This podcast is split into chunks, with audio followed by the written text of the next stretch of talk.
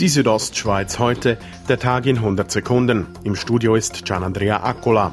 Trockenheit und Unwetter haben das Jahr 2018 geprägt. Das haben nicht nur die Bauern zu spüren bekommen, sondern auch die Schweizer Hagelversicherung.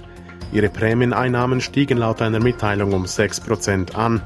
Das Wachstum sei direkt darauf zurückzuführen, dass mehr Bauern ihre Ernte wegen des schwierigen Wetters gegen Ausfälle versichern ließen. Sie gilt als eher unbeliebt und doch kommt sie jährlich wieder, die Steuererklärung. Wie Albertus Turisch vom kantonalen Steueramt erklärt, halten die Bündner die Frist für den Einreichetermin am 31. März häufig nicht ein. Also Frist halten etwa zwischen 14 bis 45 Prozent von der Primärsteuerpflichtigen ein, wobei all der, die Fristerstreckungsgesuch einreichen, auch in Ordnung geht. Zum Vergleich, in der Schweiz reicht nur jeder Dritte seine Steuererklärung zu spät ein. Zum Sport. In Silvaplana haben sich heute die besten Freeskier im Slopestyle-Weltcup-Final gemessen.